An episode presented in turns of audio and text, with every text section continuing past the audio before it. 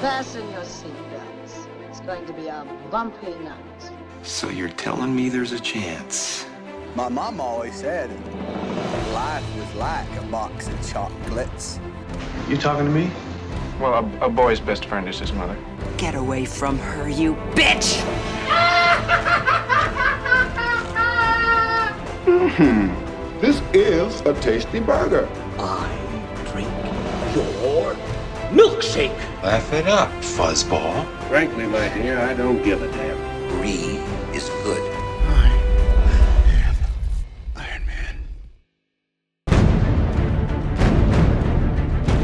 Saludos y bienvenidas y bienvenidos a otro episodio más del podcast que se está quedando con todo lo que tiene que ver con cine, series, televisión, todo este mundo que tiene que ver con lo que vemos en la pantalla grande y la pantalla chica también. Este es el episodio número 61 del Throwback de Cine Express, Cine Express PR. Hoy, hoy vamos a hablar de una tronco de película. No voy a decir todavía, quiero que la presente la, la persona o el integrante que la escogió, pero quiero decir algo y lo voy a repetir a través de todo este podcast.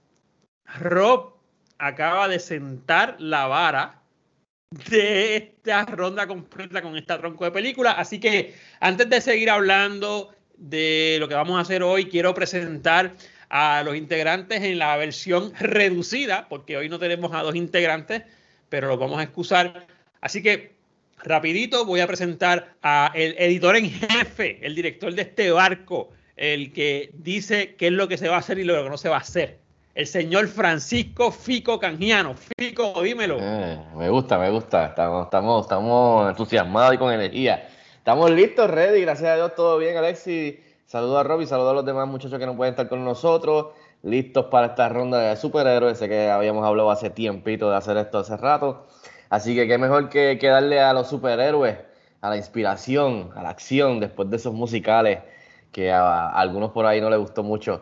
Así que listo, este, esto es un peliculón como tú dices, así que estoy loco por, por hablar. O sea, ya hemos hablado de esto de seguro mucho en los últimos años, pero nunca está de más hablar un poco más de esta película. Así mismo es. Oye, ahora que lo dice, yo no sé si estoy tan, contento porque me encantó la película o porque salimos de la ronda musical. Puede ser una combinación. Yo creo que, yo No creo que es eso. sí. Oye, ahora quiero saludar a el, al gran, al que, le- el que eligió esta gran película que vamos a hablar hoy. Así que dime, Rob, Bobby Bob PR, Robert García, ¿cómo estás, Rob? Todo bien. Este que te habla Bobby Juan Robert García. Estamos aquí para hablar de lo que nos gusta y nos apasiona, que es el cine.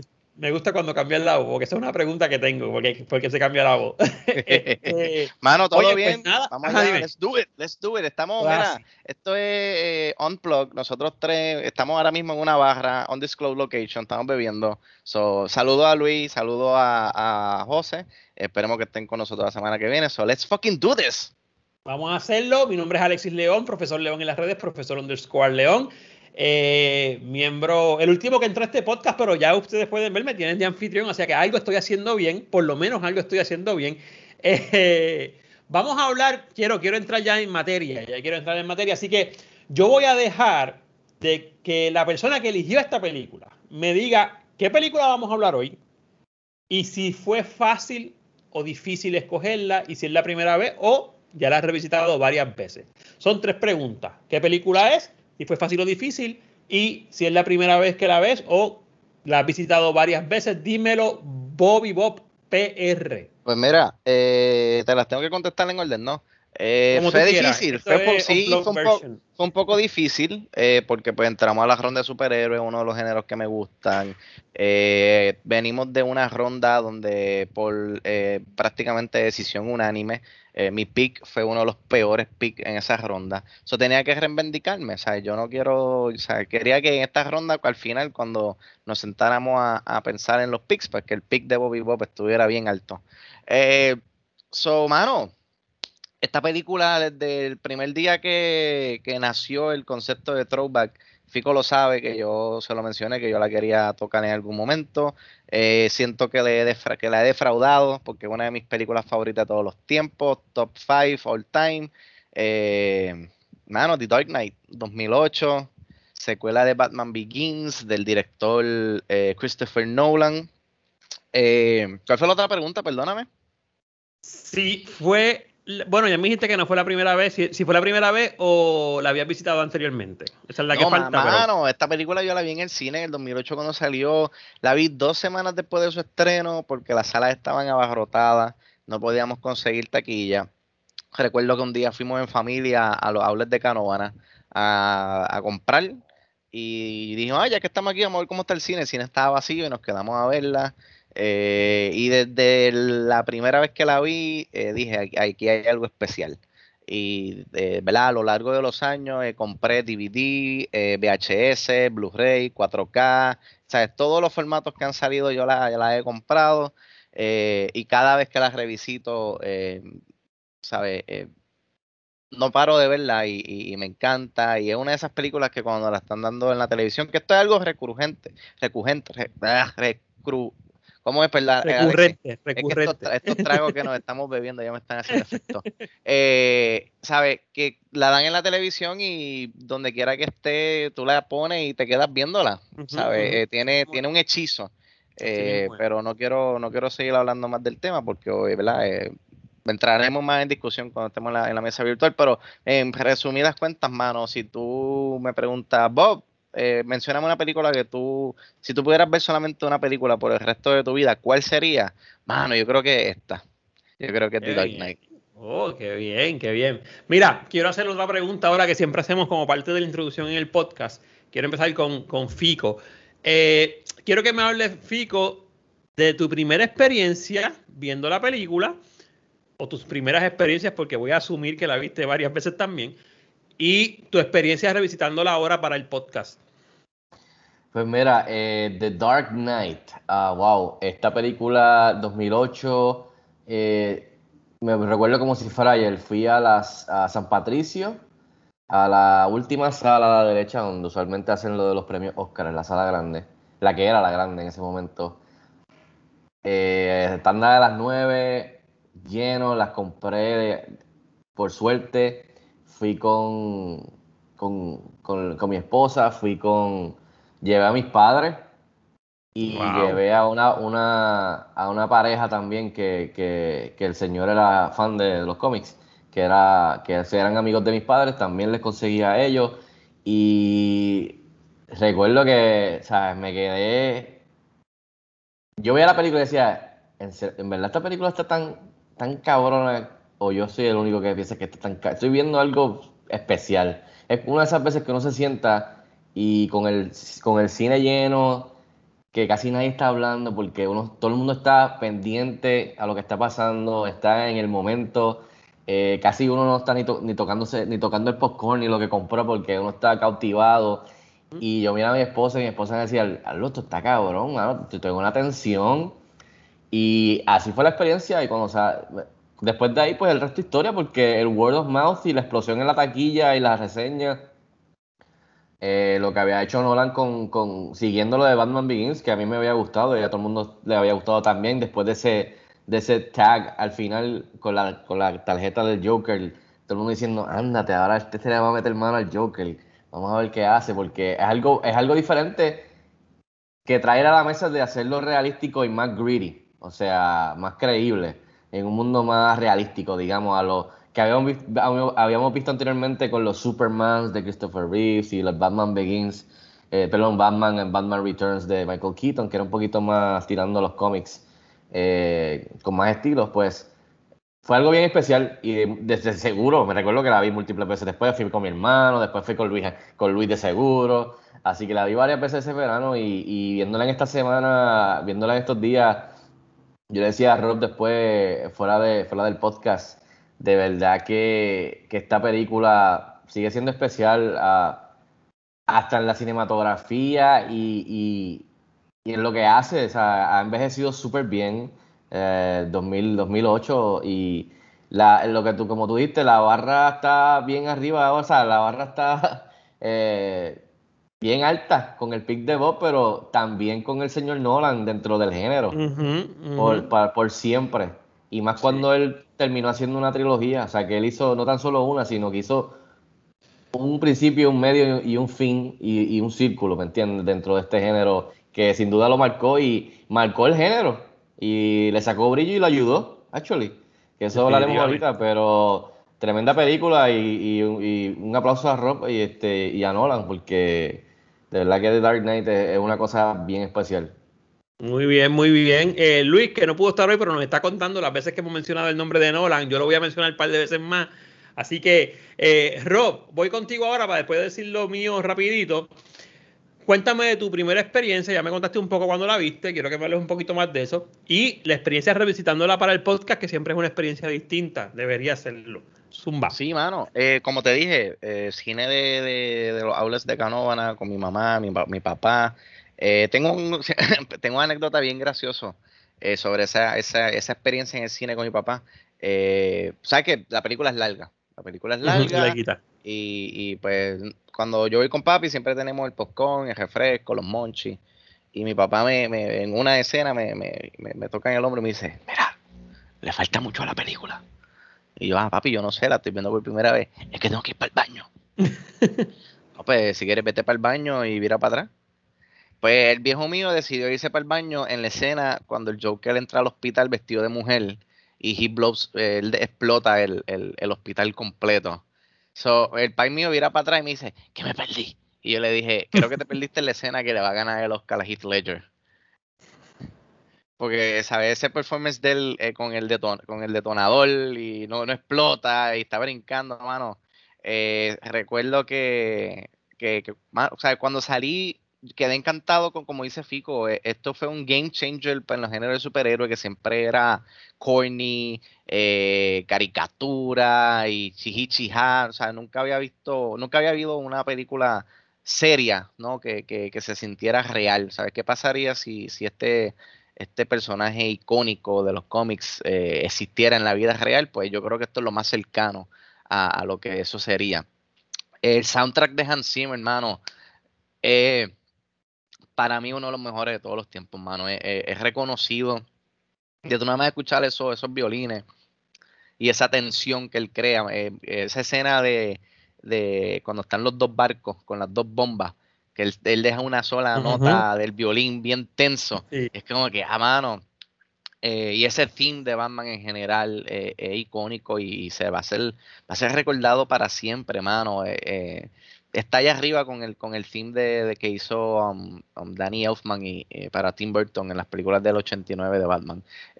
So, revisitándola en estos días, mano, llevaba, llevaba como dos o tres añitos que no la veía completa. O sea, había, habido, había visto bits and pieces, pero nunca la había visto completa.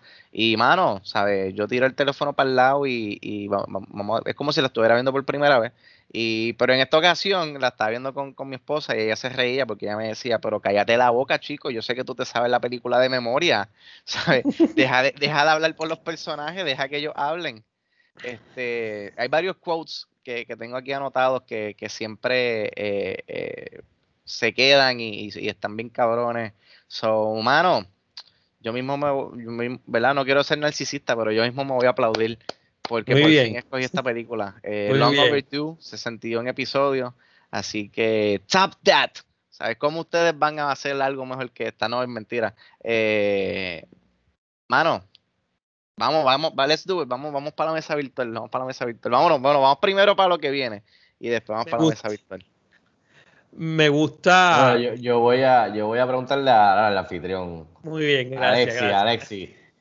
La, ¿Te recuerdas cuando la viste por primera vez? Cuéntanos un poco, qué tal eso. Después, este, viéndola en esta, en esta semana, eh, que de seguro, estoy seguro que la viste más de una vez, especialmente Sí. esta película. Así que háblanos de tu experiencia con The Dark Knight desde la primera vez que la viste y ahora en el 2021. Muy bien. Gracias, gracias, compañero, por la oportunidad de expresarme. Gracias. Este, tengo que decir, Rob, qué, manera de reivindicarte. Muy bien, muy bien, me gusta. Este, mano, yo vi esta película en cine. Yo fui uno de esos que se, que se, que se aguantó la fila, porque esta película fue un, en literalmente el, el sinónimo de un blockbuster en cine. O sea, estos, yo me acuerdo las largas filas. Yo la vi con un corillo que, que, que veíamos, ¿sabes? Todas estas películas de, de superhéroes cuando salían, sobre todo con unos que eran mis fanáticos de Nolan. Eh, la vi en cine dos veces. Luego la vi la varias veces. eh, eh, junto, junto, cada vez que salí, cuando salió la tercera, volví a ver la segunda para estar al día. Y luego en la pandemia, cuando arrancó la pandemia, fue una de las de los maratones que hice, las tres películas de, de Nolan, de la trilogía de Batman, que para mí están en un pedestal. Ese es el Batman que para mí, por ahora, ¿verdad? No sabemos lo que vaya a pasar de ahora en adelante, pero está en un pedestal. Y para el podcast la vi dos veces, porque la había visto para, para ¿sabes? Los cambios que, que hacen y eso, pero dije, hoy la voy a ver otra vez, porque se me, se me liberó la tarde y la vi una vez más con el Home completo.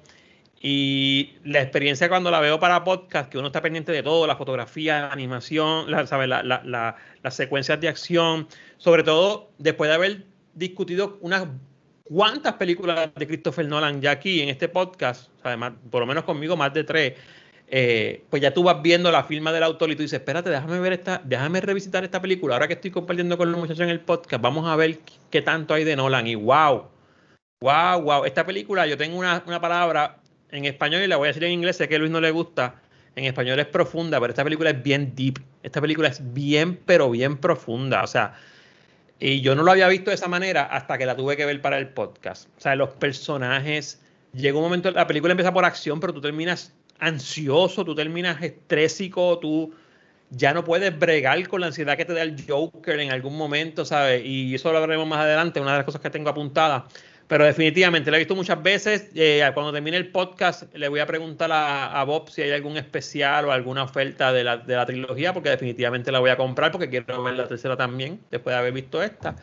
Así que, de verdad que muy buena, muy buen pick. Va a estar difícil alcanzarte. Yo más o menos sé lo que viene por ahí, pero haremos nuestro mejor esfuerzo. Este, ahora, si me lo permiten los miembros de este distinguido podcast, voy a hablar de unos datos específicos de la película de Dark Knight. Eh, The Dark Knight estrenó el 18 de julio del 2008. Antes de que usted se pregunte y vaya a Google a buscar información, Heath Ledger murió en ese año antes. En, en, según lo que pude, como soy el anfitrión, pude buscar una cuanta información. Permiso, en Alexis, enero. perdona que te, que te interrumpa. El dato, eh, ¿verdad? Hablamos dónde estuvimos cuando vimos la película, pero uh -huh. yo siempre recuerdo la muerte de Heath Ledger porque él murió el día Dime. de mi cumpleaños.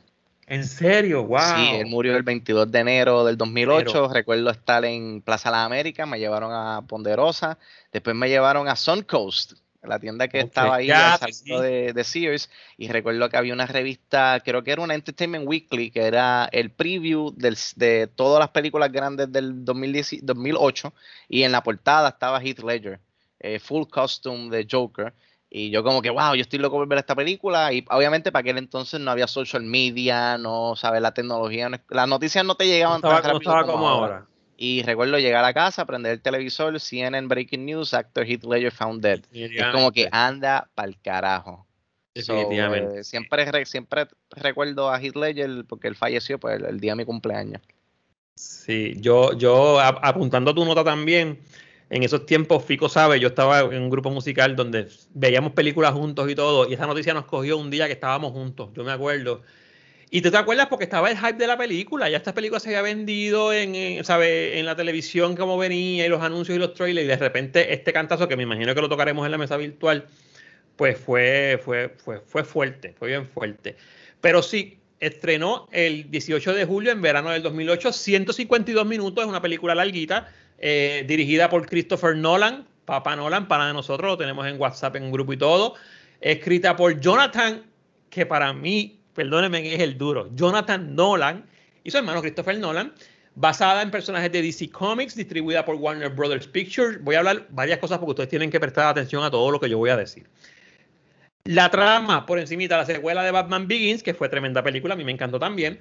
En esta Batman, James Gordon y Harvey Dent forman una alianza para desmantelar el crimen organizado en Ciudad Gótica. Pero la llegada del anarquista, y me gusta mucho esa palabra que me puso el Screedman en el libreto, y maestro criminal del Joker cambia el panorama por completo.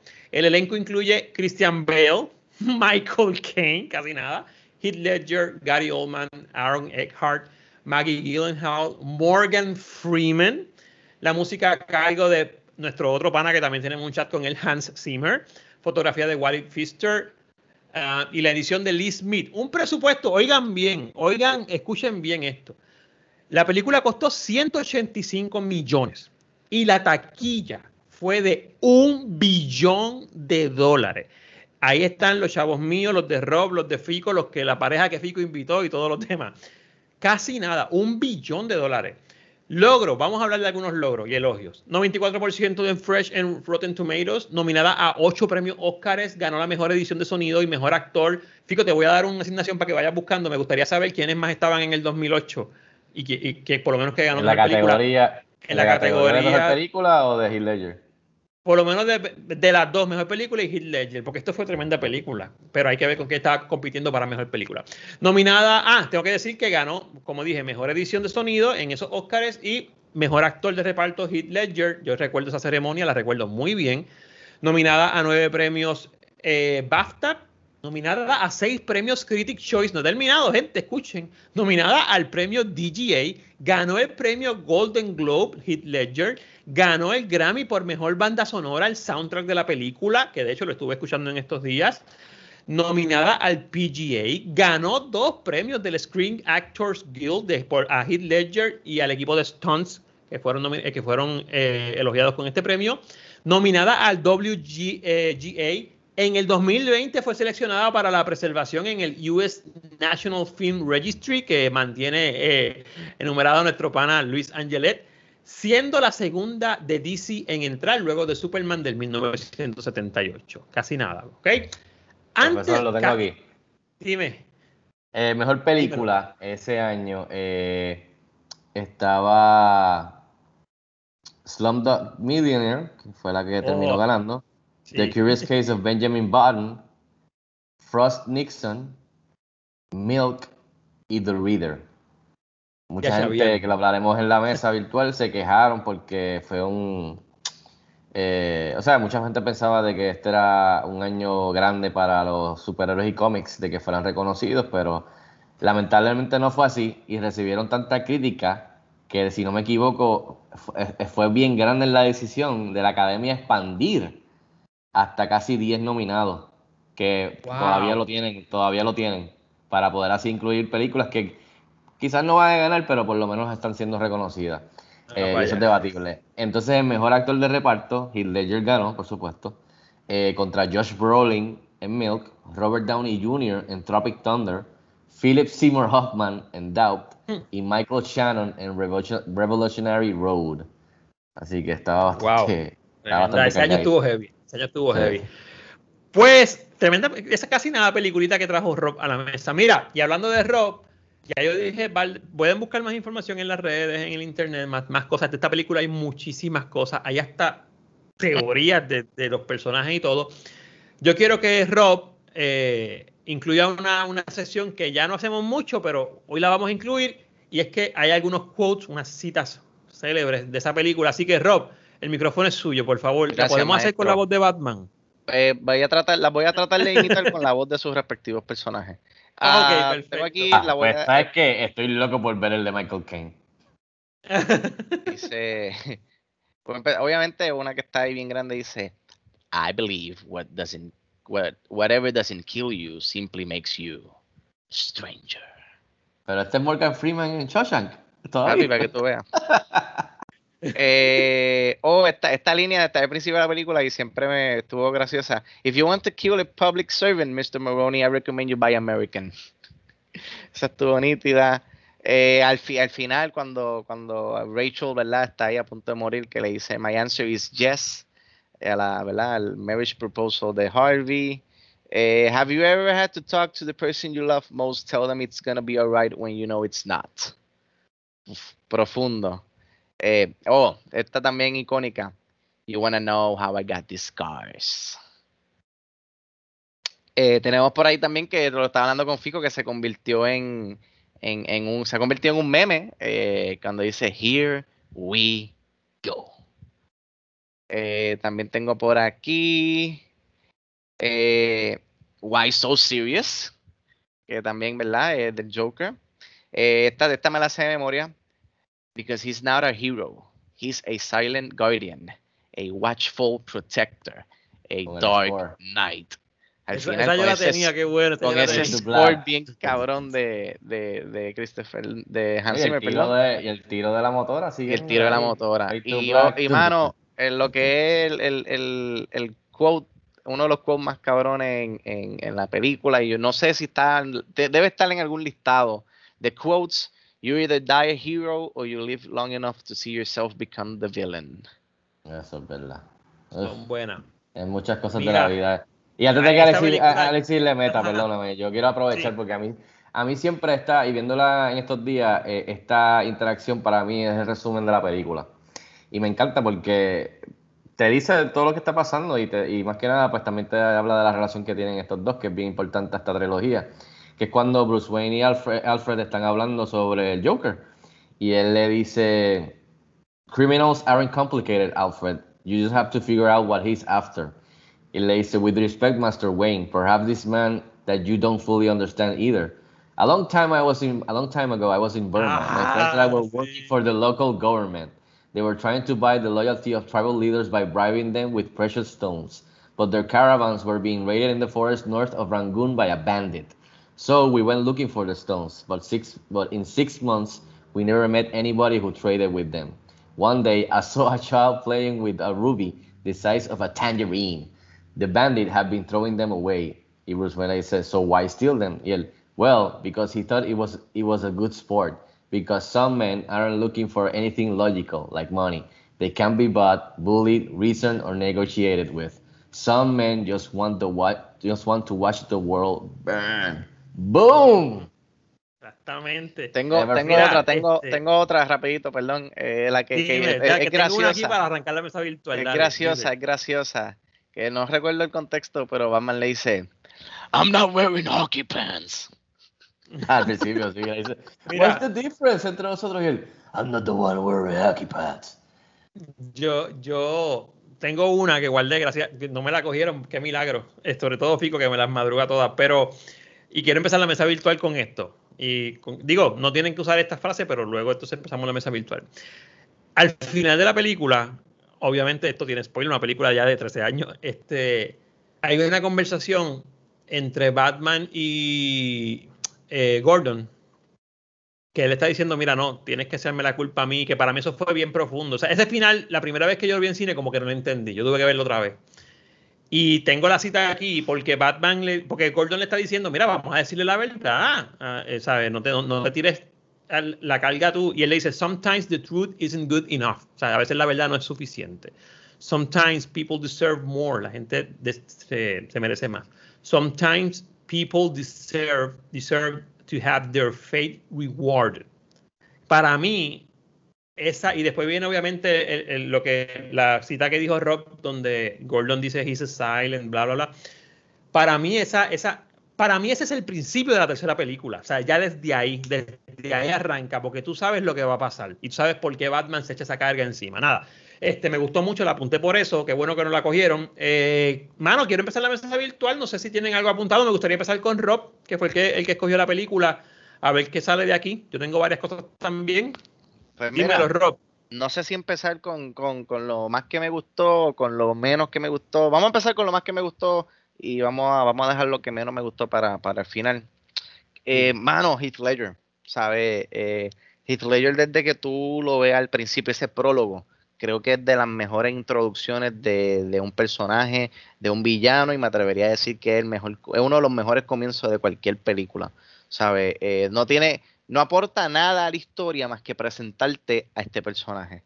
Porque eso, o sea, lo que es, bueno, quizás lo de, lo de los bancos, pero, pero eh, la secuencia, mano, de la manera en que está eh, filmada, la musiquita de suspenso en el fondo, eh, vemos diferentes Jokers, como cada uno se va traicionando uno al otro, porque ese es el plan, mientras más tú elimines, pues más dinero sobra para nosotros. Y, mano, cuando se hace el reveal que dice, eh, whatever doesn't kill you simply makes you stranger, es, es como que ese es el primer gut punch, como que se siente la presencia de, de, de en, pantalla y, eh, lo estaba hablando con Desiree y, y- da mucha pena, ¿no? Que, que este tipo hizo ese method acting bien cabrón y se metió tanto en el personaje que, que le costó la vida, ¿no? Porque pues eh, hay, hay un sinnúmero de historias y anécdotas de, de- de- de cómo eh, este personaje tan dark, tan oscuro, tan psicópata, eh, le, le- le afectó su, su, su, su salud mental y pues sabemos cómo, cómo cumple- culmina la historia. Pero me encanta cada vez que Joker está en pantalla. Eh, me gustó mucho la secuencia. Mano, es que son tantas secuencias. Voy a mencionar dos. La secuencia donde. bueno, son tres. Cuando él entra donde están todos los mafiosos. Y él pone. El, eh, y están todos como que. Ah, ¿qué tú haces aquí? Te vamos a matar. You wanna see a magic trick. Y él pone el la lápiz. robaste, me la y- robaste ya. Ese, ese fue, para mí, ese set el mood. Ese, ese set el mood de, lo que Heath Ledger iba a traer a la mesa como este Joker que nunca habíamos visto anteriormente. Más realístico y más gritty, pero con un sentido del humor peculiar y una personalidad, ¿sabes? Una cosa, ¿verdad? Una ridícula. Ese tipo devoró la película. Ay, Sí, perdón. Eh, eh, no, tranquilo, mala mía, no sabía que la tenías por ahí. Eh, la otra es cuando ese, ese mismo mafioso, el trigueño, que le dicen, ah, vamos a poner un bounty, creo que eran 100 mil, creo 500 mil, eh, vivo o muerto, y se lo llevan y él se levanta. Y él empieza a hacerle este cuento de cómo él cogió los scars y las cicatrices, que él, él lo cambia durante la película. El primero dice que fue su papá y después dice que fue su esposa. Eh, que después me puse a pensar y dije, oh, espérate, eso fue como que me una referencia quizás a Harley Quinn eh, que, que metieron ahí indirectamente. Porque pues, en los Tiene, cómics- tiene, tiene, tiene mucha inspiración de The Killing Joke. También. Exacto. este, esa película. la Sí, película. entonces eh, cuando él, él rompe el palo del billar y dice, we're gonna have tryouts and make it fast. tryouts, make it fast, yeah. Eso está cabrón. Eh, y, pero, mano, ¿sabes? La secuencia, hay tantas secuencias de la película, pero yo creo que la más que me impactó la primera vez que la vi eh, fue la escena de la persecución en la, en, en el, en, la autopista, en el túnel. Que Con los camiones y con los camiones, el camión brindado de la policía, eh, Batman en la, en, en el, en, el, en la motora. eh, Ahí el cine, el cine explotó cuando él Yo me acuerdo, se salió la la gente motora aplaudiendo y todo. Y cuando, y cuando él le da, o sea, sube contra la pared y se vira y cae y sigue, todo el mundo ¡Uah! Sí, Macho, mano. eh, el, el- Déjame, el déjame, pro- déjame hacer un paréntesis ahí, Sí. déjame hacer un paréntesis ahí porque quiero, no quiero que se me olvide esto. Para ir me- eh, introduciendo un poco lo que yo te dije ahorita de que la vi ahora y o sea, como ya he visto varias cosas de Nolan, esa escena que Fico dice, cuando él hace el, el stunt que la, la motora sube, hace un 360 y vira, eso está brutal porque obviamente sabemos y después se estrella porque no lo quiere atropellar. Dime, o sea, yo no lo entendí cuando lo vi aquí en el cine, yo lo entendí ahora que lo vi después de haber, de haber visto tanto Nolan. Ese reveal que nosotros no sabíamos que ese era el plan. Nosotros como espectadores no sabíamos que el plan era con Gordon. Eso es Nolan. nosotros. sí. Eso es Nolan. Entonces, en el Jonathan, quizás, Alexis, Jonathan. No, no, por, hermano. los Nolan. ¿sabes? Es verdad, los, Los los, Nolan. Nolan, los Nolan. Pero, pero, pero ese tipo de twist que en el cine todo el mundo se quedó, ah, qué brutal, pero ya cuando tú vas viendo, saludos a Luis Angelet, esa- ese tipo de, de- de técnica y de, y de ace debajo de la manga de Nolan, ahora yo entiendo, wow, mano, es verdad, era como que meterte en la acción porque tú no sabías qué estaba pasando. ¿Entiendes? Y, y se repite varias veces más en, las películas, en, en la película, con la trampa que hace Harvey Dent después y todo. Pero nada, sigue Rob y seguimos por acá. eh, nada, la- que- esa secuencia. Que, by que- the que way, Rob, exacto, sí, esa secuencia que, que Nolan viró ese camión de verdad, a patas arriba, en efectos prácticos. Y está brutal en Chicago, el, el uso de Chicago, y de verdad que esas secuencias en la calle, como tú dices, están ridículas, en verdad. Definitivo. Eh, creo que, mano, eh, muchas de estas películas de superhéroes, eh, hasta, hasta ese momento, bueno, quizás maybe hasta Batman Begins, eh, tenían tramas bien pendejas. Tenían tramas eh, con Qué un bueno montón de plot holes. YouTube. eh, eh, estoy mirando a, a Batman y Robin, estoy viendo a Daredevil, estoy Bueno, viendo aquí a... acá, Rob, por si acaso, sin querer, acabas de insultar a todos los fans de Spider-Man 1 y 2, porque fueron en los 2000. Bueno, está bien, sí, es verdad. Esa, esa, También X-Men y X-Men 2. Eh, Puede ser. Pero, pero, mano. pero lo que él está diciendo, lo que él a está diciendo era un punto, porque a lo que lo a que me es que refiero no se- es que no había habido-.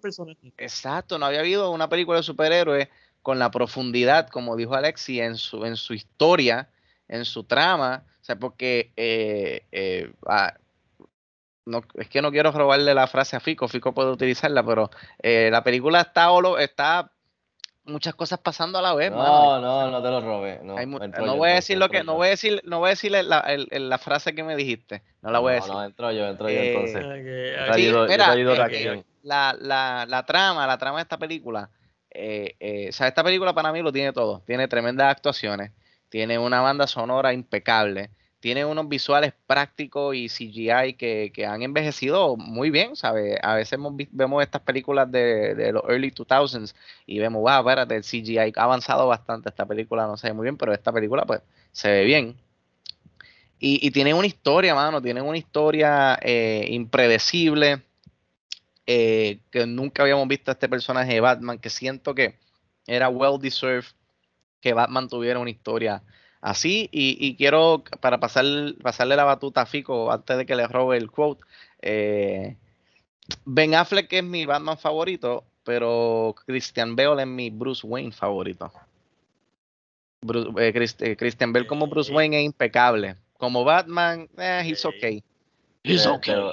Pero te, lo, te lo doy, te lo doy, te lo doy. Viéndolo, viéndolo estos días, el Bruce Wayne de Christian Bale está bueno. El, el base de mi problema es con el Batman. Eh, es que después de ver a Ben Affleck haciendo del Batman en, en la, la escena del warehouse peleando como el Batman físico que si tú lo ves te cagarías encima porque te va a partir en, mil pedazos. Y intimida re- real, realmente como en los cómics, como los criminales se, se intimidaban por él. Y ver a, a Christian Bell peleando como que. Con los codos, con los codos. Sí, como que. ugh, y bien lento. Y ese, esa es la, yo diría que esa es quizás la única debilidad de él.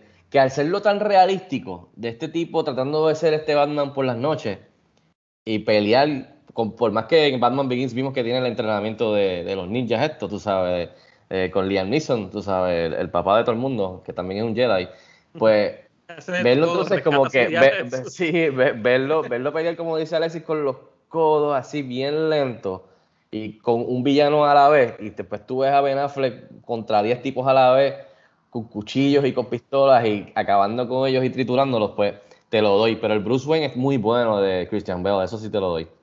Ahora, regresando a lo que iba a mencionar, Mano, esta película, la, viéndola en estos días, esta película, lo que le dije a Rob, esta película baila. Esta película no se para de mover. No hay ningún momento que tú te aburres o te estancas. Empieza la película con el heist del banco, que ese tiro es icónico como abre que, que por, la- por las ventanas y el, el tiro y vamos a robar el banco. Y, la, y empezamos con las traiciones de Nolan y los trucos. Y, y, lo- y, lo- y, lo- y, lo- y los engaños de, de parlor tricks como, como The Prestige, que ahí tú ves la mano de Nolan y el hermano. Y no para. Entonces le metes el- el- la banda sonora de Hans Zimmer, que simplemente con, un, con una tecla de un, de un piano, de un keyboard, y que es el theme del, del Joker. Y que es como si fuera una abeja o un mosquito en el oído. Y por ahí viene, aquí viene a joder a Batman y a Harvey Dent y todos los planes y vamos a joder. Y entonces hay una tensión y eso es lo que hace Nolan bien usando la música y la edición. Y entonces, eh, la película, tú tratas de agarrar esta película con tus dos manos y no puedes, no se está quieta. Y eso es lo que hace que la experiencia se te vaya rápido, esa, es larguita, pero se te va rápido. Y yo decía, es que esta película en ningún momento tú te puedes aburrir. Siempre está pasando algo, están planeando Harvey Dent con Commissioner Gordon, con el otro, están en la corte, se luce, tratan de matarlo, de repente matan a la jueza, matan al otro, se forma un revolú, atrapan al Joker y tú dices, pero ¿cómo carajo? Ah, diablo, hicieron este truco. O sea, diablo, pero espérate, entonces, entonces pasa la acción, entonces de repente el Joker se, se zafa de nuevo y tenía otro plan que era de backup por el debajo del plan de los otros. Entonces tú estás como que, ¿qué carajo está pasando? Entonces, eh, no para. Y, y eso es lo que hace esta película bien especial, además de todas las miles de cosas que vamos a hablar o hemos dicho ya, y todas las cosas que, que ha logrado. Esta película, eh, para pasárselo a Alexis, porque puedo seguir hablando por ir para abajo, pero yo le decía a Rob, esta película, mano, después de tantos años, tú la ves, efectos prácticos están al día, las actuaciones están al día, la cinematografía de Wally Pfister, que nadie habla casi de ella, tremendo director de fotografía, eh, mano, o sea, brilla, el guion es bien tight, el diálogo es buenísimo, es bien realístico y greedy la película, o sea, que algo bien diferente con Batman, y mano, o sea, eh, de verdad que es un peliculón, de verdad, de verdad que, que está buenísima, dale Alexis, perdón. Si no, Mira, nada, abajo. yo tengo varias.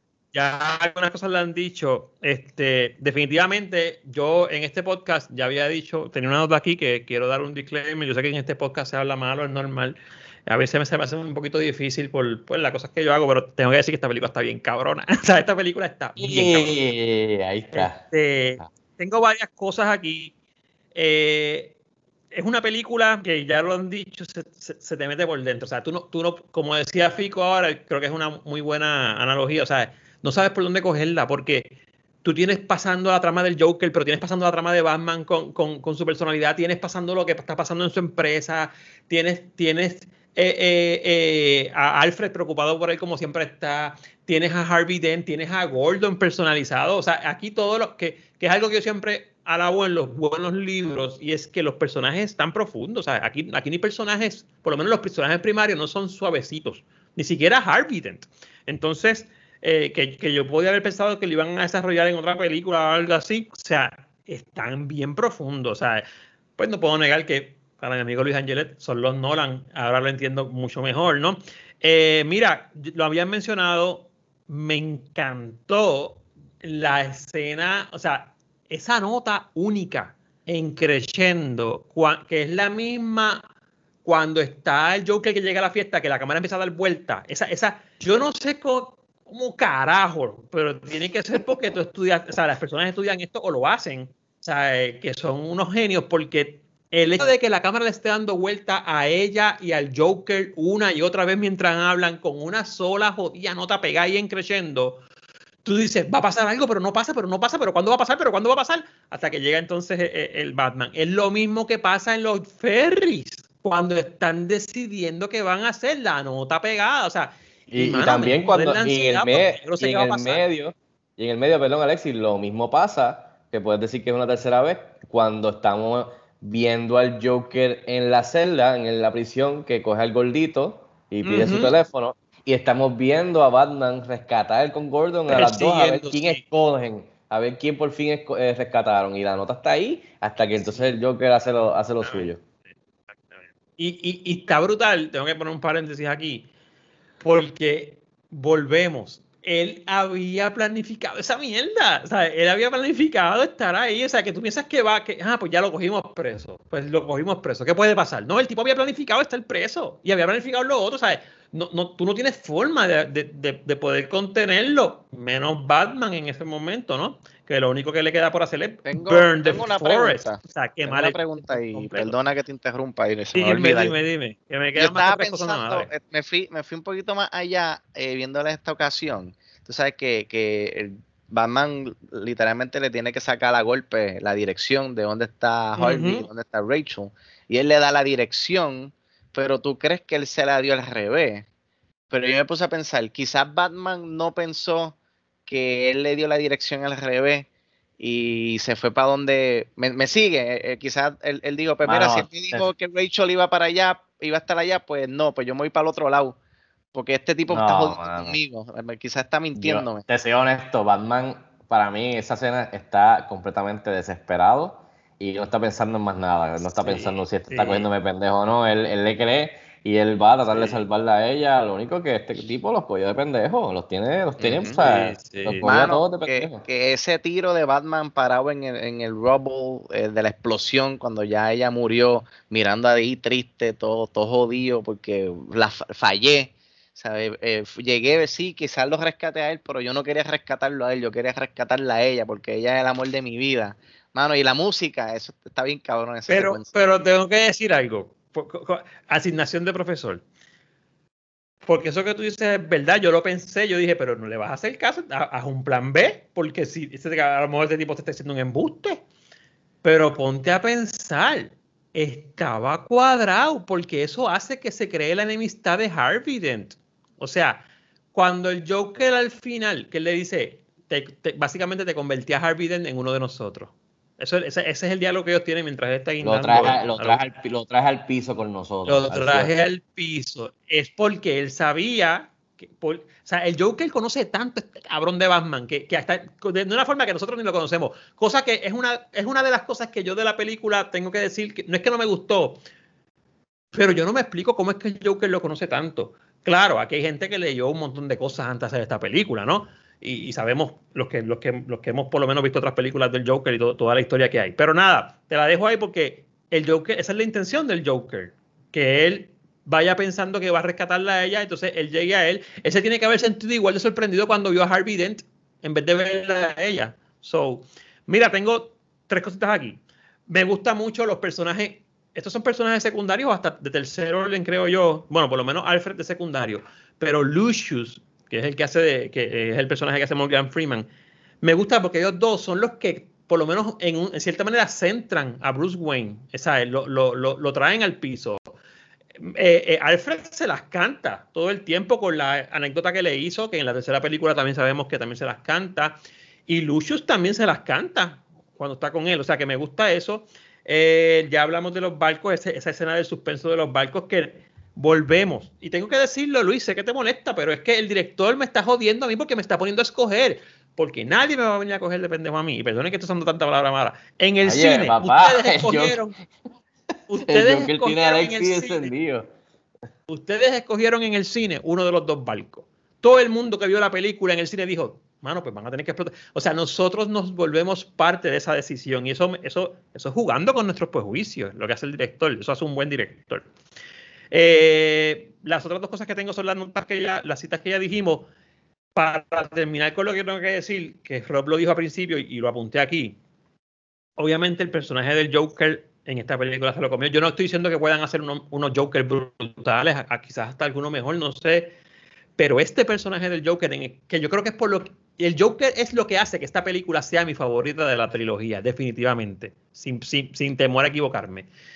Pero lo más brutal es como el director o el, equipo de producción, este, este es el director, no hay otra persona, te va introduciendo al Joker. O sea, un personaje que un villano se robó un banco, es medio sádico, el truco del lápiz, llega allí, diablo, qué pantalones tiene, el tipo se mete en la mafia, llega allí, de repente hace esto, pero en esa última media hora de la película, mano, el Joker ya me jodió la vida completa a mí. O sea, yo no sé cómo atraparlo. Me tiene, me tiene a Batman fastidiado mentalmente y físicamente porque él entra cantazo a Batman. O sea, no olvidemos eso.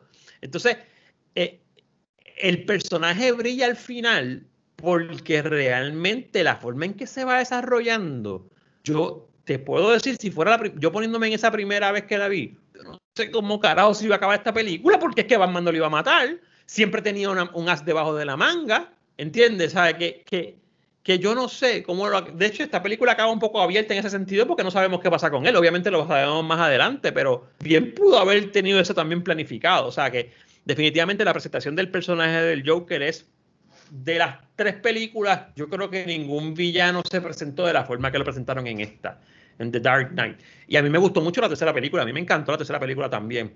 Pero aquí para mí ese fue la cherry en sí, en el tope, como dicen. So, no sé si, si, si piensen como yo o tienen otra cosa que Sí, pensar. no mira, sé. eh, mencionaste la tercera película y, y pues Fico puede comentar también de esto. Eh, ya había, el plan era que Ledger regresara a la tercera película como, como Joker. Y entonces pues él iba a estar en, en Arkham Asylum y pues Batman iba a tener que eh, ¿verdad? Entr- entrar y salir de Arkham Asylum. Exacto, que esa es la historia. eh, Esa era la historia, exacto. Eh, yo, a mí, la tercera está cool, tiene, su, tiene sus momentos buenos, pero yo creo que nunca, no pudo acaparar eh, la perfección, si podríamos llamarlo de esa manera, que tiene la segunda película. Pero como Mira, quiera, se em- siente como un, un worthy eh, Sí. finale. En, en palabras de un amigo mío que Fico conoce y que escucha este podcast, Heriberto, siempre dijo, no es la mejor película, pero fue un buen cierre. Fue un buen cierre para la trilogía. No fue la mejor película de la trilogía, pero fue un buen cierre. Estoy de acuerdo. que, eh, que, o sea, eh, que- y es verdad, no fue mejor que The Dark Knight, tuvo quizás algunos loopholes, pero fue un buen cierre para la trilogía, la cerró Sí. bastante bien en ese sentido. Eh, Pero, pero ponte a pensar que cómo hubiera sido ese final con Heath Ledger nuevamente. uf, pienso que la vara estuviera más arriba todavía. Estuviéramos aquí arriba. haciendo un double feature de The Dark Knight y Dark Knight Rises. Y quiero que sepan algo, y yo creo que Fico, me gustaría darle esto de pie forzado a Fico para que lo hable, porque quizás Fico conoce más a fondo.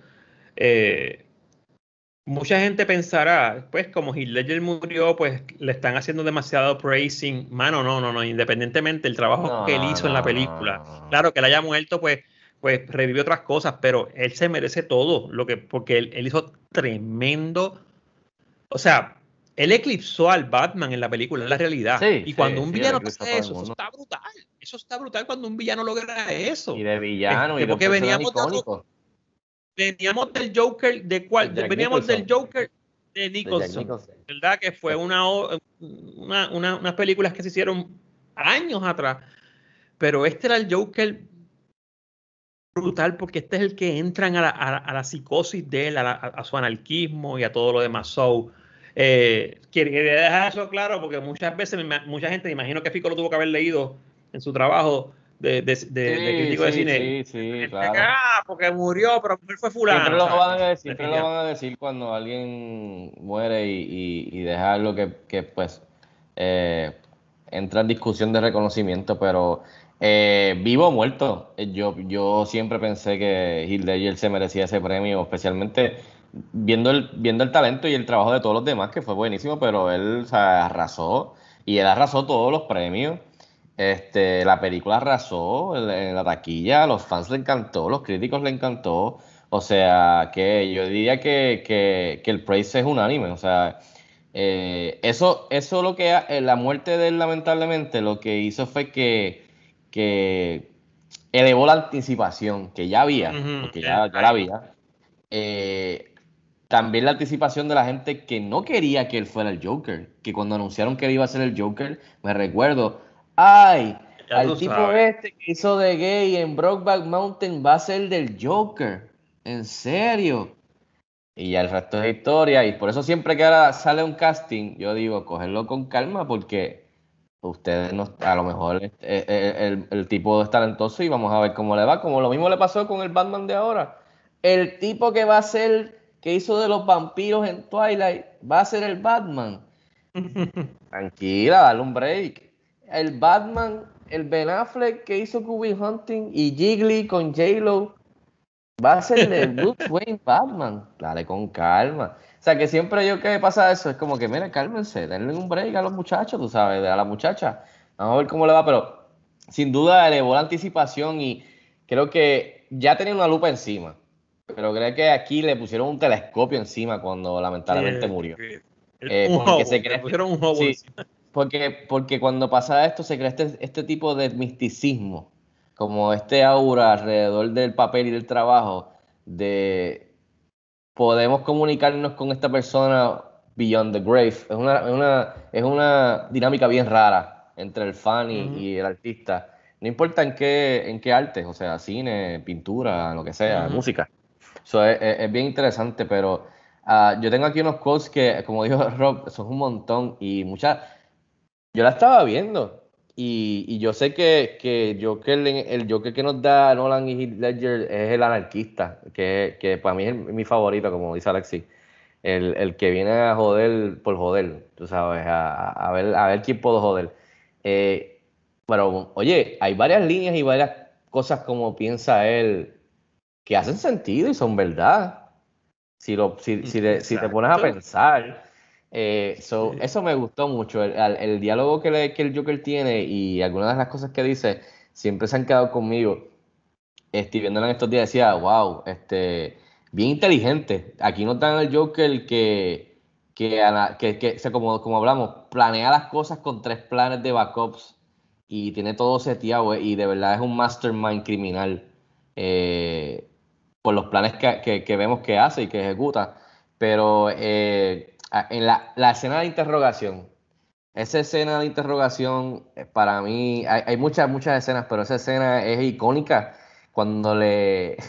Cuando el Gordon le dice, ah, ¿qué pasó? Este tipo de Batman no vino, este, va a ser tú entonces, van a ser...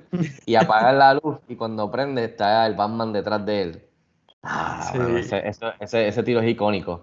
Eh, y me recuerdo que Batman le mete un puño en la cabeza o algo. Y él le dice, no empieces con la cabeza. No empieces con la cabeza porque después no voy a sentir y Batman le mete ¡pa! la mano y él, ve, no siento la mano. Entonces, el, el tipo se está tripeando a Batman mientras Batman le está eh, eh, ejerciendo su fuerza.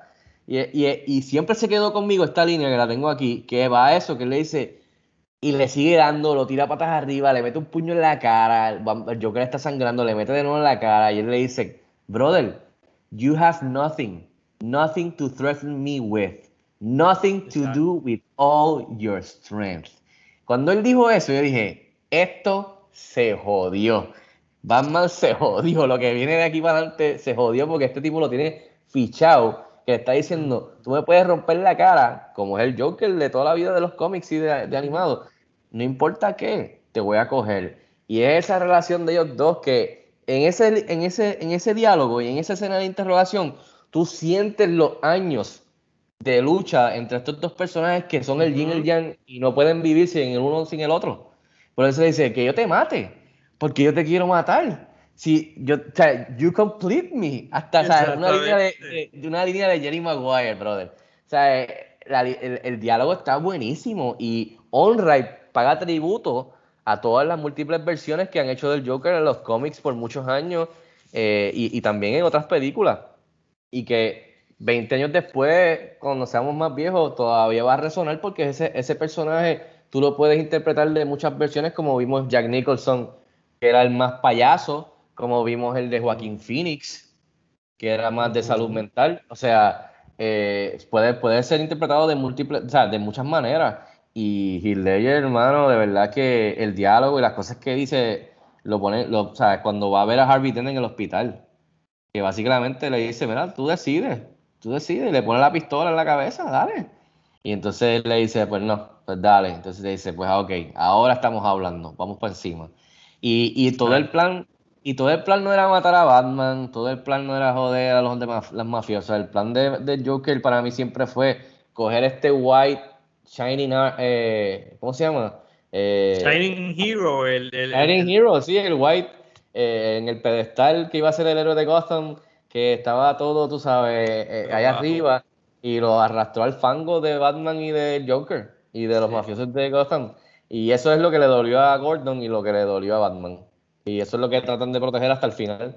Eh, so, puedo seguir hablando, pero de verdad que la película. Usted se pregunta cuál es la trama de esta película, cuál es la, intención del Joker en toda la película, si es robar un banco, si es ganar dinero, si es fastidiar la vida a Batman, si es matar a la, a la jeva de, de aquel.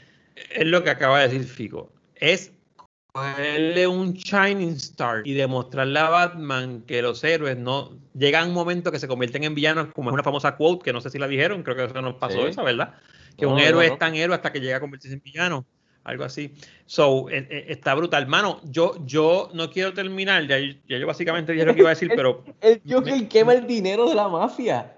Exacto. O sea, el tipo eh, quema el dinero, le explota un hospital. El... Entonces, esa, esa, ese diálogo que tú mencionas en la cárcel, cuando tú lo cuando tú lo analizas bien, que le dice, tú no tienes nada para romperme a mí. Tú dices como, tú dices como fanático de Batman, esta es verdad, él no tiene nada. ¿Sabes qué nos queda a los fanáticos de Batman de toda la vida? Si él no tiene, es verdad, él no tiene nada porque él no lo va a matar. ¿Sabes? Entonces, y, esa, y, esa, y, y, ade y, además, Alexi, ahora que lo menciona, bien importante en la relación de ellos dos de toda la vida. Ahí, además del plan malévolo de él de coger a Harvey Dent y descojonarlo para, para Gordon y para, para Ciudad Gótica, es este la regla, la regla de no matar, como tú dices. Eso, eso es, esa es la, la, la, la, jugada grande que en toda la película, además de todos los otros planes que está haciendo él, él está forzándole la mano a Batman de que tú voy a, yo te voy a enseñar a ti que tú vas a tener que ser como yo. Exacto. Vas a tener que bajarte a mí de esto para poder salvar y, y ser el héroe. Te vas a tener que enfangar y, mojar, y, y, y llenarte las manos de sangre para poder lograr y salvar a los que tú quieres. Y, y eso, y eso, con eso es lo que lucha Batman. Este, mira, quería mira, algo mi esposa me preguntó ayer, ayer, antes de que, de que Rob diga algo, ayer mi esposa me vio, a, antier, perdóname, este, viéndola y me dice, wow, pero ese, ese tipo tiene todo cuadrado, que no se le caiga el plan al piso. Yo le yo, pero mira lo que yo le dije a ella, yo le dije, el problema es que este tipo no tiene un plan. Él no tiene, él, él tiene, él, no tiene tu luz, él no tiene nada que perder. Por eso es que él está así. El tipo, lo, el tipo sabía que lo podían haber matado en, la, en el cuarto interrogatorio. El guardia aquel que él se puso a fastidiar con él, con la mente de él. El tipo sabe que lo podían haber matado cuando se metió en, en, una reunión de 16 mafiosos. El tipo lo sabía. El tipo, mira, en la primera escena del haze al banco, del robo al banco, hay otro que le dice, te dijeron que me mataras primero, ¿verdad? O sea, en esa escena le pudieron haber dado un tiro. Pero como él no tiene nada que perder, ¿a qué tú, ¿cómo tú te enfrentas a alguien que tiene nothing to lose? ¿Entiendes? Y entonces eso es, y perdona que le siga dando praising, pero es que ahora que yo estoy en este podcast, que veo las cosas con otra perspectiva, mano, carajo, eso es lo que hace un buen director, ¿sabes? Eso es lo que hace un buen director. Porque tú puedes haberle dado esto a Juan de los Palotes y te hace una mierda de película. Con los mismos personajes, con los mismos actores, vamos. Porque es verdad, Ledger, su capacidad como actor y de poder, eso lo hace un actor, dramatizar un personaje. Pero es que es, lo que diga el director. Yo lo quiero como el director. Digo, él tiene cierta libertad, pero es, la visión del director. So, es, es un proyectazo bien grande que te saca, obviamente, de los otros proyectos de Nolan. No vamos a hablar de ellos aquí. Por eso yo a todo el mundo le digo, o sea, mi Batman overall, mi historia de Batman, porque a mí me gusta mucho el Batman de Ben Affleck, después de haberlo desmenuzado aquí, yo lo volví a ver y todo, sobre todo el de esa segunda película que vimos hace poco, este, el remake. Eh, tía, lo que cabrón sería unir a los dos directores en una sola proyecto. Pero anyways, este, o sea, pero la historia de Batman que más me gusta es esta trilogía. So far, so far me encanta esta trilogía de Batman. Yo sé que las peleitas están, las de la 3 están un poquito mejores, este, pero la historia, y a mí me encanta que, que, que Rob, te prometo que te dejo hablar ahora, hombre. A mí me gusta que el superhéroe me lo, me lo bajes. Por eso a mí me encanta Man of Steel. A mí me fascina la primera película de Superman. Porque yo veo a un Superman que siente, que padece, que sufre. Por eso amé y amo la versión de Zack Snyder, donde puedo ver un Superman también que llega, se pone, bueno, no voy a seguir hablando porque esto no es esa película, pero eso a mí me gusta de los superhéroes. No me gustan los superhéroes que pueden contra todo el mundo, pero, ajá, pero ¿dónde está la parte humana? y, los dos pecan de eso, DC y Marvel y los demás, porque aquí veremos varias películas de superhéroes. Pero si tú me hablas del superhéroe, del deep inside, cómo piensa, a qué le teme, cuáles son sus temores, sus miedos, sus fobias, qué teme perder, cómo lo destrozas y lo vuelves a subir. Rise. Ah, pues estamos hablando, estamos hablando. I rest my case. Bob, dime algo. Mira, eh, yo creo que ya hemos tocado todo, eh, pero hay algo que viéndola en esta ocasión eh, es un negativo y es nitpicking. Pero, mano, um, Maggie Gyllenhaal entró a reemplazar a, a, Katie Holmes como Rachel. Y, más, mano, no me gusta, no me gusta la actuación de ella. Sí, mano. Quiere, si, si yo tuviera que buscarle un negativo. Si yo tuviera que un upgrade. Ay, no, mano, no. Katie Holmes no puede actuar. Tú eres loco. ah, mano, no me gusta, no me gusta. Siento que como, eh, mano, es que las interacciones que ella tuvo con, con, con, el chamaco que hizo de Harvey Dent, que es, que es tremendo actorazo, eh, eh, hasta con el mismo Christian Bale, ella como que no, no pudo machar ese nivel de actuación de, de, ellos dos. Y era hasta, hasta el mismo Michael Caine, la escena que ella le está entregando la carta. Eh, ella, no sé, no sé, ah, yo sé que tú no estás de acuerdo, pero... Ah, no, claro, no, no, no. no, o sea, sí, eso es como que lo único negativo por, por Pick que viéndola en esta lo ocasión, de... lo de los sí. Te voy, a, dar con el codo. Lo tuyo, fue, lo tuyo fue, para los que lo están escuchando, el nitpick de Fico es las peleas. Y, y, se la doy, es cierto. Las peleas no están al nivel de Batman, que lo vimos ya, ya, ya. Eso, es lo único que no ha envejecido muy bien. El, Exacto. Mira lo, que dice Rob. Yo pensé que Rob iba a decir, yo pensé que Rob iba a decir en cuestión de, porque a mí, a mí ella, Gyllenhaal, eh, obviamente no, me parece atractiva físicamente y pienso que el personaje debió ser así, pero, pero obviamente la de la primera, pues. Pero fíjate, a mí me gustó, yo tuve que tragarme eso porque a mí me gustó mucho la forma en que ella llevó el personaje. Claro, no la dejaron desarrollarse tanto tampoco, pero ella fue un personaje más bien que orbitaba sobre los, sobre los personajes principales. Pero te puedo entender, te puedo entender, Rob. Este, y siendo una persona tan importante para él, pues es, una, es un personaje que a lo mejor no se, no se va tan adentro como tal, lo usan, vuelvo, lo usan como una, como una pieza de encaje entre Batman y, Harvey Dent. Eh, no así con, con, Harvey Dent, para mí, Harvey Dent, o sea, eh, el personaje de Harvey Dent en esta película está muy bien hecho. O sea, eh, está muy bien hecho e incluso el, el, el, el reveal al final, quizás puedo tener un poquito de más punch, pero la forma en que él se vira al final, quizás los efectos no son los mejores, para mí estuvieron brutales. ¿sabes? Este, de hecho, tengo que hacer un Miren, cuando la pasen en cable TV o cuando la pasen en televisión nacional, no le editen esa parte. Una vez la vi en televisión nacional y evitaron enseñar la parte de él, de la cara quemada. No, es, es que es gráfico. Está bien Es gráfico. gráfico, Sí, yo sé efectos- que es gráfico. están brutales. No sé, pero. Sí, pero el efecto está Mi brutal. favorito So, es cuando él va después y busca al tipo en la barra con el revólver y se da el shot y, se, le- y se le Sí. sale un poco y se limpia, que se le sale por el lado, por el hueco. A mí siempre me recuerdo esa parte de los efectos. Mi nitpick es con las peleas. Mi nitpick es con las peleas. A mí me gusta mucho la, la, el papel de Come M que hace Bruce Wayne porque él se la vive. Y eso lo vemos desde la primera película. Desde Oye, pero aquí- Estaban metidas en pero- la, pecera. O sea, este, Ah, ¿tú crees que podemos unirlo para la otra mesa? Y él, bueno, sí, este, yo soy el dueño del, del restaurante. ¡Págata! El Ah, tipo llega en un helicóptero con tres tipas. O sea, y después El tipo se va, se va a buscar la- un tipo a China.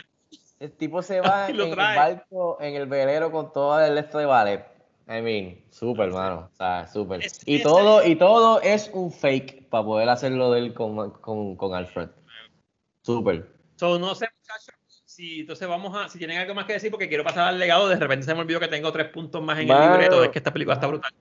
Yo quería hablar un poco también de los gadgets, mano, que son siempre parte de las cosas que me gustaban, que, eran, que son gadgets que vienen de lo militar. Y me gusta mucho el personaje de, de Fox, de, de- de Morgan Freeman, que dentro de su juego pues hay un cierto tono de, amistad y de vacilón entre ellos. Chicos, regálame, regálame un segundo, porque ahora que lo dice tengo que decir esto. La frase del tipo, cu- cuando el empleado viene a tratar de chantajearlo, que Morgan Freeman le dice, Lucy le dice, tú me estás diciendo que tú piensas que el tipo que se está metiendo con el Joker, que ha matado a, que, que ha matado a medio mundo, que no tiene miedo, a nadie, ¿tú quieres chantajearlo? ¿Estás seguro?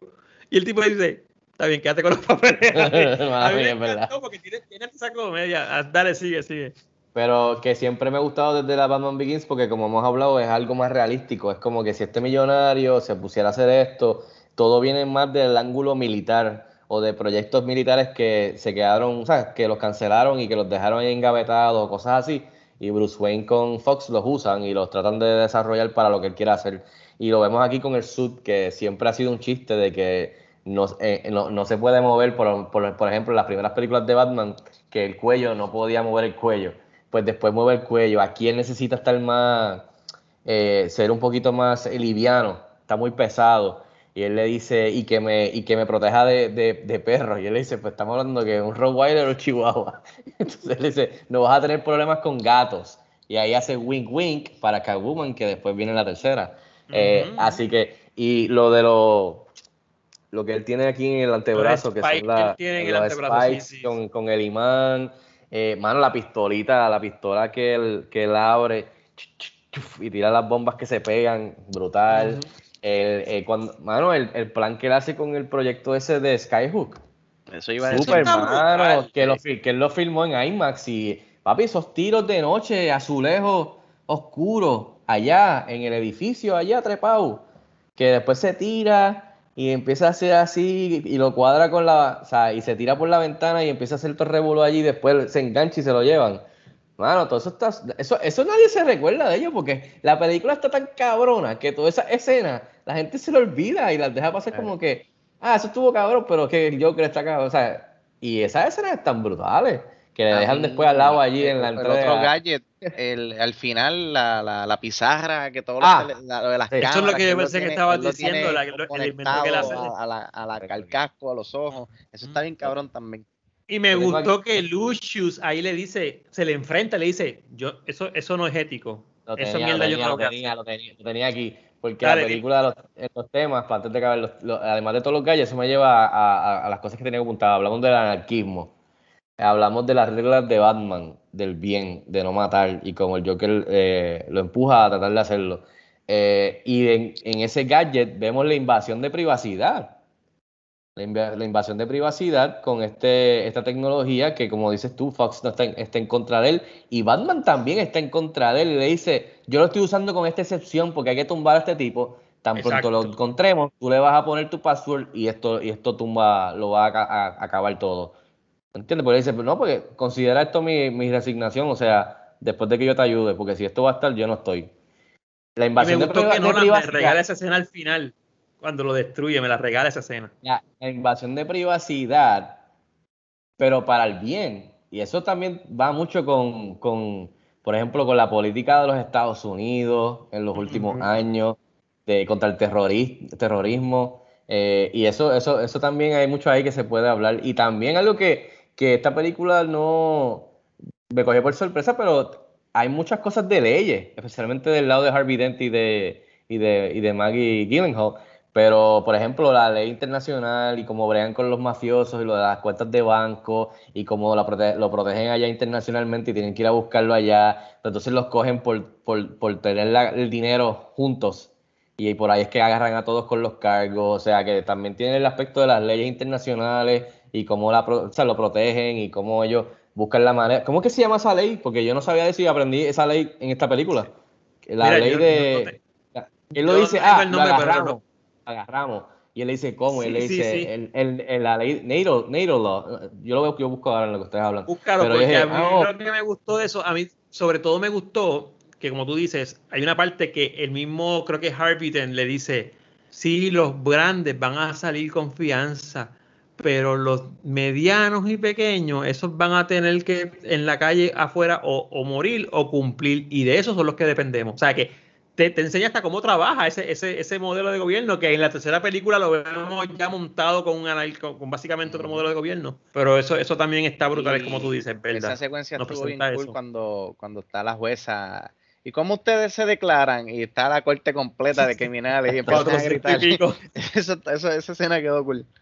Sí, sí, no, y ahí, ahí, está la carta del Joker que ya está cuadrando todo, lo de la jueza, lo de fulano, del otro, o sea, está, está, está bien interesante. Bueno, es una película que se nota que, que, le dieron mucho, o sea, se tomaron su tiempo en, en perfeccionar el libreto, eh, no, no, no, este, plot holes, ¿sabes? Esto es eh, perfección y, o sea, mucha gente le, mucha gente tiene a, a Christopher Nolan en el pedestal, pero eh, yo creo que hay que darle mucho crédito a su hermano, este, a, Jonathan, ¿sabes? Porque son, ¿sabes? Eh, sin, sin uno no está el otro, ¿sabes? Son, son partners y, Jonathan, de, que lo hemos visto en, la serie de Westworld, que también le, metió y en otros proyectos más de, la mayoría de los proyectos de Christopher Nolan, siempre él está eh, ahí escribiendo esos libretos bien, bien mind blowing. Así que hay que darle también mucho, mucho mérito a, Jonathan Nolan, que, que, ¿verdad? Como dije, siempre todo el mundo piensa en, Christopher, pero eh, la, mente maestra detrás de la operación es, Jonathan. Yo siempre lo he dicho desde que lo descubrí cuando me puse a investigar que el hermano escribiendo otra cosa. Es una buena combinación, es una buena combinación porque también Christopher Nolan tiene lo suyo, ¿sabes? Pero definitivamente, creo que, creo que fue lo mejor que le pudo pasar a, esta, a, esta, a este personaje pasamos al legado. Porque yo digo algo rapidito del legado y lo dejo.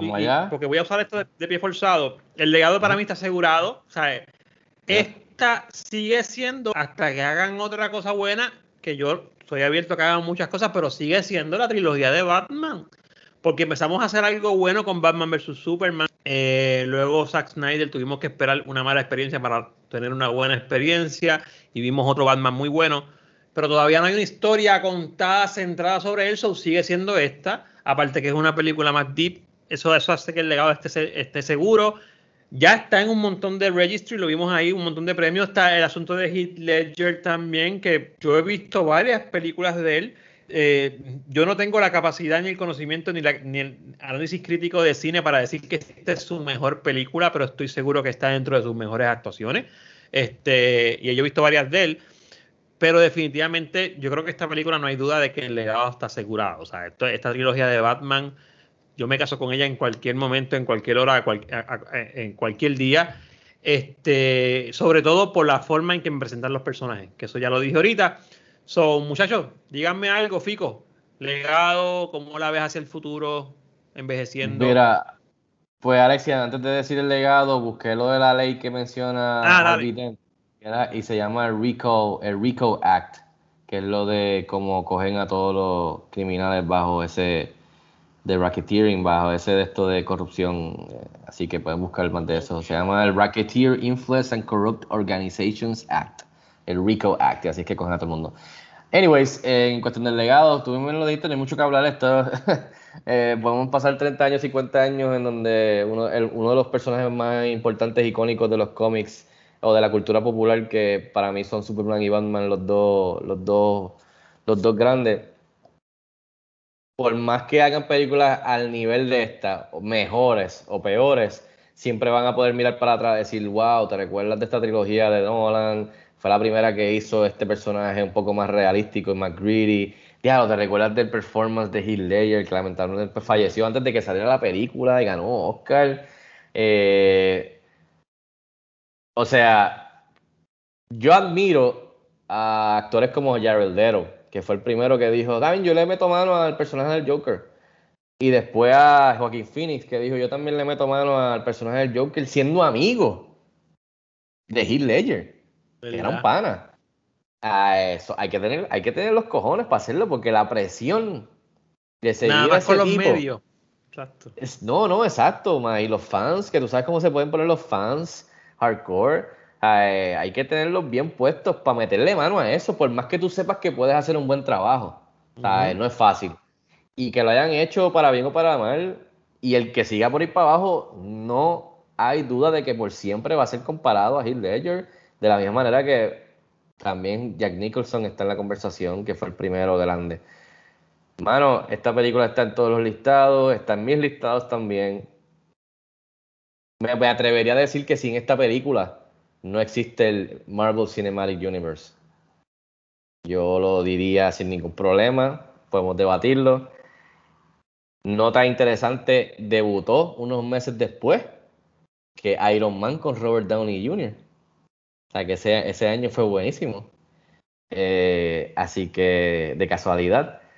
Eh, no, mano, o sea, eh, algunas cositas que podía mencionar ahí de lo que ya ustedes dijeron. Eh, para mí es posiblemente la mejor película, porque es que esta película no tan solo funciona como de superhéroes y cómics, funciona como una película regular de drama, de detectives, de Exacto. policía, de crimen. Esta película tiene mucho de la película de Heat, de Robert De Niro y Ajá, Al Pacino y Val Kilmer. Tiene mucho de, de Heat, tiene mucho de otras películas que han venido antes que de seguro Nolan fue influenciado por esas películas, igual que varias historias de los cómics eh, o, novelas gráficas, no, no cabe duda, y el hermano Jonathan también. Así que, eh, y esta película para adelante ha influenciado el MCU, ha influenciado lo que DC trató de hacer.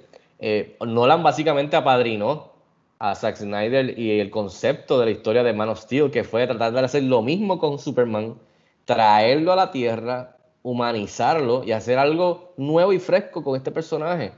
So, yo aprecio a Nolan y a Snyder por haber tratado de hacer lo mismo con, con el Batman. Pero con todo y eso, la presión del éxito y de la barra que dejó Nolan con la trilogía, con todo eso afectó a Man of Steel y ha afectado a todas las otras películas que han venido por ahí para abajo de DC, porque siempre va a estar la comparación. Así que, o sea, escudos a Rob, tremendo pick. Yo creo que va a ser difícil de, de igualarlo, pero como dijo Alexis, we'll try our best. Este, pero, wow, el, el Joker de Heath Ledger, o sea, pff, eh, o sea, excelente, no, no, no, puedo- no hay más que decir, en verdad. Rob, dime algo. Legado. Me falta Ah, tú. no. El- evidentemente el legado de esta película es, es eterno. Eh, siempre la voy a recordar eh, con mucho cariño, mucho aprecio, eh, porque me e impactó, me impactó y, e influenció mi, visión y mi, apreciación por el cine. Sin, sin The Dark Knight, yo no estuviera aquí hablando de lo que me gusta y me apasiona. So, siempre la voy a ver y me, va a encantar. Siempre, o no, no, esta película me fascina. Eh, no tengo más nada que aportarle. Usted, yo creo que ustedes lo dijeron todo. Yo creo que eh, Joker, eh, siempre, el Joker de Heath siempre va a ser recordado como uno de, uno de los mejores villanos en una película de superhéroes y una de las mejores actuaciones en cualquier película. Y como mencioné al principio, eh, para mí The Dark Knight es eh, no tan solo una de las mejores películas de superhéroes de todos los tiempos, sino un- una de las mejores películas de todos los tiempos, de cualquier género. Así que, eh, eh, o sea, no podíamos tener este podcast de Throwback sin que en algún momento eh, habláramos de Dark Knight. Nos tardamos 61 episodios, pero pues para las cosas buenas siempre hay que esperar. So, este, nada, si no la han visto, véanla. Y futuras generaciones, cuando usted tenga sus hijos, póngale esta película, que él se lo va a agradecer y lo va a apreciar. A lo mejor de aquí a allá hay un Batman más cabrón, a lo mejor hay un Joker más cabrón, pero eh, esta película va a ser la base eh, de todo lo próximo que venga de estos personajes. Wow, tremendo, tremendo, me gusta. Bueno, después de haber hablado del legado, eh, yo quiero ahora que Fico nos diga su próximo pick, su próxima selección, porque le toca a Fico Canjiano. La selección de la, de la película que vamos a ver de superhéroes, estamos en la ronda de superhéroes. Fico, los micrófonos son suyos. ¿Qué película vamos a ver para desmenuzar aquí? Tanto o más que esta la semana que viene. ¡Oh! Pues mira, este, como dije, difícil igualar a Rob. eh, yo creo que él se, él se fue con, con la con una de las duras. Ah, mano, yo voy a hacer algo interesante. Yo tenía varias aquí, pero creo que me voy a ir con mi corazón en esta. Am, puede que, o sea, no es una película que es súper popular, diría yo, comparado a estas películas de Superman y Batman y Joker y Wonder Woman y qué sé yo, los X-Men, Spider-Man. Yo voy con la película del 2000, que fue un año importante para los cómics, que también salió la primera X-Men, así que no va a ser esa. Es la película Unbreakable del drama de M. Night Shyamalan, que lo hemos discutido aquí en- con The Sixth Sense. Fue un pick mío. de Sixth Sense, Este. Bueno. con, el, con el elenco de Bruce Willis, Samuel L. Jackson, Robin Mm. Wright Penn, entre otros, eh, con la música de James Newton Howard, nada más. Así que esta película para mí es de mis favoritas de todos los tiempos, especialmente de este género, porque no tan solo es una película en el corazón de superhéroes que valga la redundancia, lo hablaremos en el podcast, pero es, es una película que cuando originalmente se vio no se sabía que era de este género. O sea, que eso es parte del encanto. Y de por ahí podemos seguir hablando de ella con spoilers, pero am, me encanta, así que estoy loco por revisitarla y, y después eh, discutirla con ustedes. Así que M. Night Shyamalan 2000, Unbreakable con Bruce Willis y Samuel L. Jackson. Eh, eso es lo que vamos a estar viendo la semana que viene. Muy bien, muy bien. Hice el favor, porque ya, ya me considero parte de esta familia, de buscar dónde la pueden ver. Me sale que está en Prime Video para rentarla. Me sale gratis en la aplicación de Pico, pero con anuncios, pero por lo menos la pueden rentar en. Prime Video. Eh, en Amazon está hasta en Google Play, en Apple TV también para rentarla. Unbreakable, tengo que admitirte que la vi dos veces y me hizo- se me hizo bien difícil di- no digerirla, entenderla, porque hay algunas cosas ahí que yo nunca como que le quise meter mano, pero a- Promete, asumo el promete. reto. Asumo el reto. Este, mano, qué bueno, ya saben, para la semana que viene Unbreakable del 2000. Va, eh, Rob, ¿dónde te puede seguir la gente? En lo que estás Eh, haciendo, todo lo que estás haciendo. Sé que hablaron o van a hablar de Loki, no sé, estoy todavía tengo la mente volada con lo que pasó. Sí, mano, eh, me puedes seguir en Twitter e Instagram como BobbyBobPR. Si entra ahora mismo a mi Twitter eh, o Instagram, vas a ver la reacción que ¿verdad? Eh, tuvimos la fortuna de ver, hablando de DC, a ver, de Suicide Squad, que estrena ahora en agosto. Eso pueden ver la reacción mía allí. Eh, puedes ver en, en el canal de YouTube de Cine Express, eh, ¿verdad? Videitos semanales que estamos subiendo. Y estamos cuadrando porque son, son muchos contratos eh, para ver si podemos tener la ganga, la ganga completa para eh, hablar de, del episodio 6, el season finale de Loki. Pasa que cada uno está en un multiverse diferente y pues traerlo a este multiverse, a un solo timeline es, difícil, pero yo voy, yo voy a mí lo voy a poder lograr. Así que ya saben, Cine Express, voy PR en Twitter e Instagram. Mira, muy bien, muy bien, tremendo. Ese episodio tenemos que hablar, tenemos que hablar. Eh, Fico, digo, no, déjame dejarte al final a ti porque quiero que den la- también los del Cine Express. A mí me consiguen como profesor underscore León en las redes, en Instagram. Estoy poniendo un montón de material en esta semana con lo que está pasando en el Caribe. Y en el YouTube como profesor León y al maestro Fico Canjiano. Y de una vez dime las de Cine Express, Fico. Pues mira, me pueden seguir las redes como Fico Canjiano y este también en las redes sociales estamos como CineExpress PR, la página principal cinexpresspr.com. Estamos, por supuesto, este, este podcast Throwback que lo pueden conseguir en Anchor FM, Spotify, Google Play, Apple, etcétera, etcétera. Y también el canal de YouTube, como dijo Rob, que tenemos videos, eh, reseñas, tenemos videos que son di- discusiones de diferentes películas o series, entrevistas exclusivas, etcétera, etcétera. Eh, en esta semana tenemos la reseña de Space Jam, A New Legacy, tenemos Die, in a Gunfight, tenemos Gunpowder Milkshake, tenemos la hasta del Cerdito Pig de, de Nicolas Cage también. Este, y la semana que viene, pues estrena de casualidad, actually.